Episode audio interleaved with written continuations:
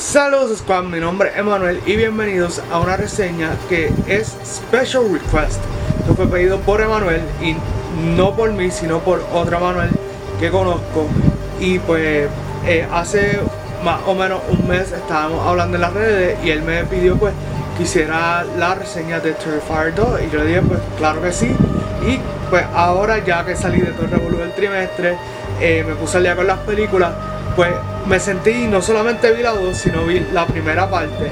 Eh, vamos a hablar un poquito de la primera, pero rápido entramos a la segunda. So, eh, esta película surge más o menos para el 2016, pero estrenó en cine formalmente, si no me equivoco, para el 2018. Una película de bajo presupuesto eh, y trata sobre este personaje que se llama Art the Clown. Y pues en la primera película podemos concebir que es un personaje que es humano eh, pero ya para la segunda película, pues pasan unas cosas que no quiero entrar en detalles porque pues serían spoilers.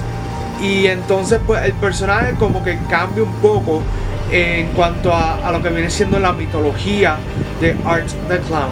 Eh, así que vamos a entrar ahora sí con, con, el detalle de la segunda parte de Terrifier 2. Vamos a empezar diciendo que a mí no me gustan los payasos.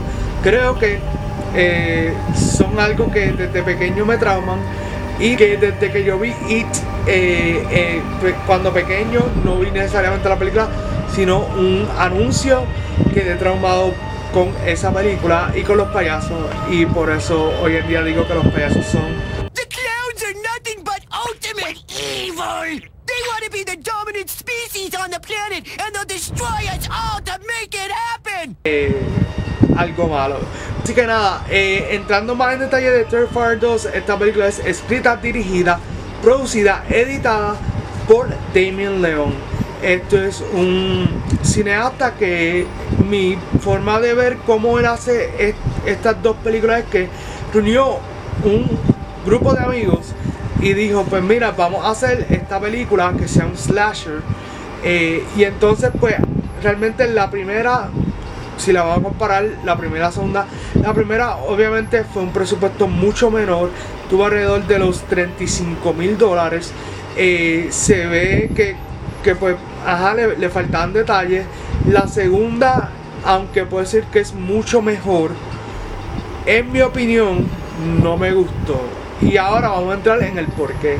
Así que eh, Terrifier 2 se caracteriza por ser mucho más violenta mucho más sangrienta que su predecesora. Y me explico.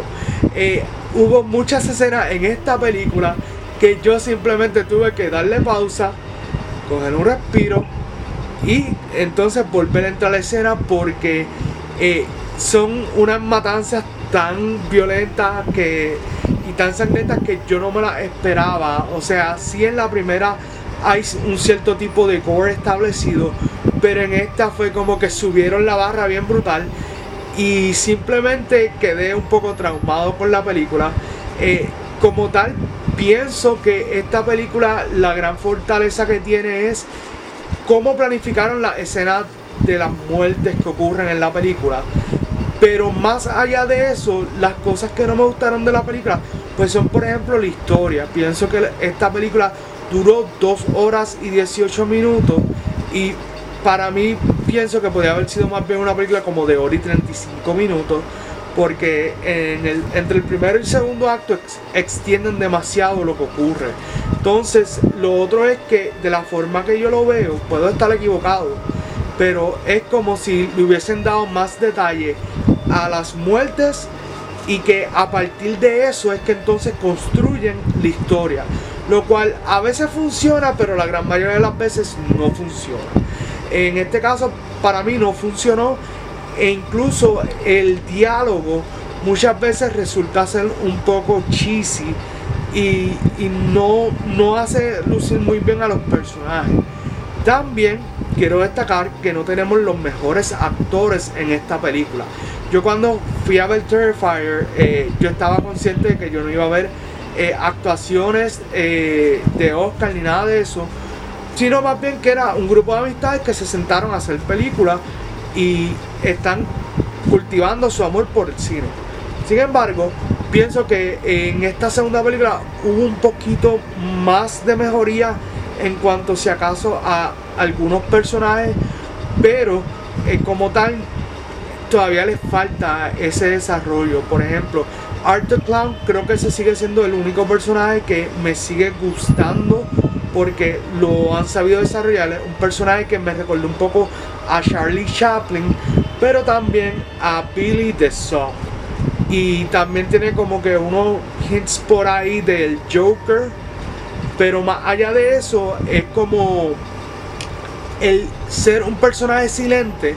En este caso, para Art Clown lo beneficia un montón porque entonces el diálogo que él tiene con los personajes es mucho más interactivo interesante.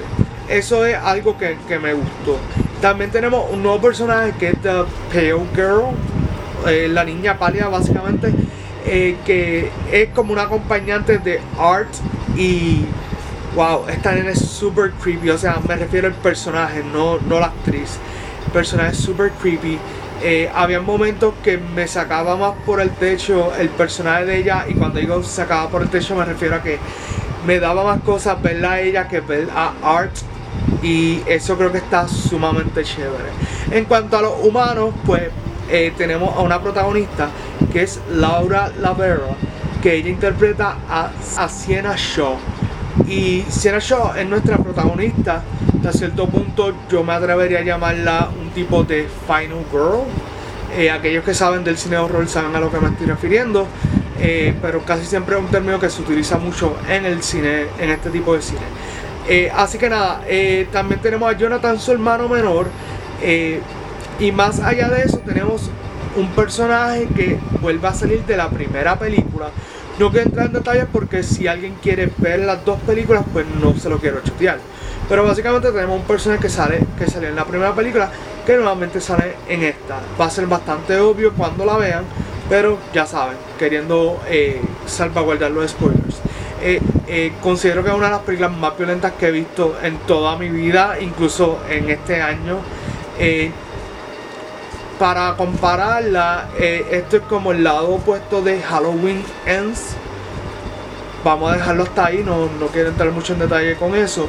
Pero entonces, algo que me parece bien importante destacar en esta reseña es que hasta cierto punto la música, aunque no es la mejor de todos los mundos, tiene sus momentos donde para mí funcionó muy bien y me hizo entrar bien en la escena que me estaban planteando, esos momentos de tensión, esos momentos de susto. Eh, lo hace bastante bien, aunque no del todo de una forma magistral. Eh, hay algo que quiero destacar, hay una, eh, vamos a decir, una gran secuencia eh, en esta película que básicamente me recordó a aquellos que son fanáticos de la lucha libre como yo a The Fiend, Bray Wyatt, cuando tenía el Funhouse. básicamente era un concepto donde era de horror, pero había música como alegre, pero lo que estaba pasando no era muy alegre que digamos. Así que eh, algo así más o menos a lo que me refiero. Eh, la que a los que son fanáticos del cine horror les va a gustar. Tiene ese ambiente un poquito como noventoso. Eh, como principio de los 90 cuando se hacía un muy buen cine de horror así. hay algo que quiero destacar y es que la protagonista en un momento dado usa una armadura eh, que, o mejor dicho, un disfraz que ella fue haciendo. Y este disfraz está súper cool porque me recordó mucho a Cine The Princess Warrior. No sé si necesariamente será la idea del director, pero me pareció algo eh, que vale la pena destacar porque al final del día ese look es lo que vemos ya al final de la película, o mejor dicho, de la mitad de la película en adelante, el look que se mantiene y que vamos viendo y que le da cierto valor al personaje de, Siena. Ah, pero fuera de ahí, pues es lo que, lo que me parece la película. Gracias a Emanuel por haberme recomendado esa reseña. Si al igual que Manuel quieres que haga alguna reseña de alguna película, puede ser nueva o vieja, déjalo saber en los comentarios. También nos puede escribir por privado en Movie Squad ya sea en cada una de las plataformas, nos deja saber. Y entonces, eh, para mí, la puntuación de Terrifier 2 es un 5 de 10. Como les digo, es una historia que no me gustó de por sí, se siente eh, como que all over the place, un poco larga. Eh, hay pocas cosas que me gustaron como tal de la película, pero sí aplaudo la creatividad de este equipo y aplaudo que eh, están haciendo cine de horror, porque o sea, la película como les, habré dicho, costó 150 mil dólares y generó un poco más de 10 millones. Así que es algo que para aquellos que están haciendo cine independiente son buenas noticias. Si quieren ver Terrifier 2, lo pueden hacer a través de Screenbox en Screenbox en streaming o pueden alquilarla o comprarla por Amazon o por Voodoo. Así que mi gente, esto ha sido todo por ahora y nos veremos en otra reseña de Movie Squad. ¡Wow!